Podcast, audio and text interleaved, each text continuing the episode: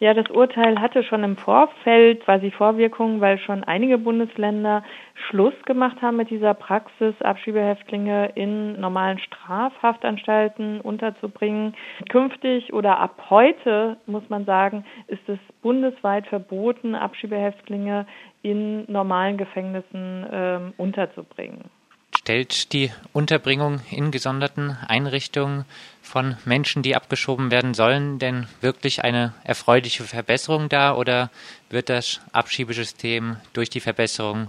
des humanitären Scheins einfach nur weniger gut angreifbar in Zukunft? Ja, also das muss man differenziert betrachten. Auf der einen Seite verbessert sich natürlich schon etwas, weil in gesonderten Einrichtungen die Sicherheitsbestimmungen nicht so streng sind, ähm, die Menschen dort Handys benutzen können, Internetzugang haben und einfach viel mehr Kontakt äh, nach außen haben können. Auf der anderen Seite muss man natürlich sagen, dass es bei der Freiheitsentziehung bleibt und das ist natürlich das Schlimmste an der Abschiebungshaft, dass die Menschen eingesperrt sind.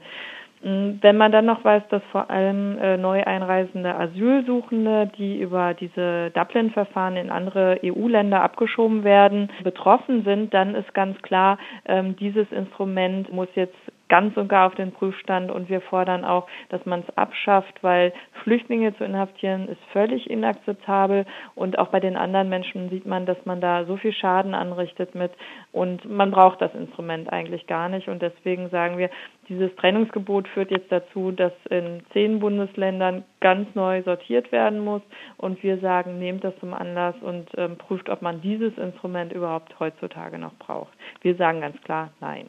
Für Pro Asyl also ein Tag zur Freude heute oder doch eher ein winziger Schritt in die richtige Richtung? Nee, das ist schon ein sehr erfreuliches Urteil, weil ähm, dieses Gebiet über Jahre, Jahrzehnte äh, völlig ignoriert worden ist von der Politik, von der Rechtsprechung und so viel Bewegung wie in den letzten Jahren und jetzt noch mit diesem EuGH-Urteil hatten wir einfach nicht. Und das Ganze hat jetzt schon dazu geführt, dass die Zahlen sehr stark zurückgegangen sind äh, von inhaftierten Menschen und wir hoffen jetzt einfach, dass das äh, in die Richtung weitergeht und ja sehr viel weniger Menschen oder gar keine Menschen mehr eingesperrt werden, nur weil sie keine Aufenthaltserlaubnis in Deutschland haben. Soweit Marei Pelzer von Pro Asyl zum Urteil des Europäischen Gerichtshofs, wonach Abschiebehäftlinge nicht mehr in gewöhnlichen Haftanstalten untergebracht werden dürfen.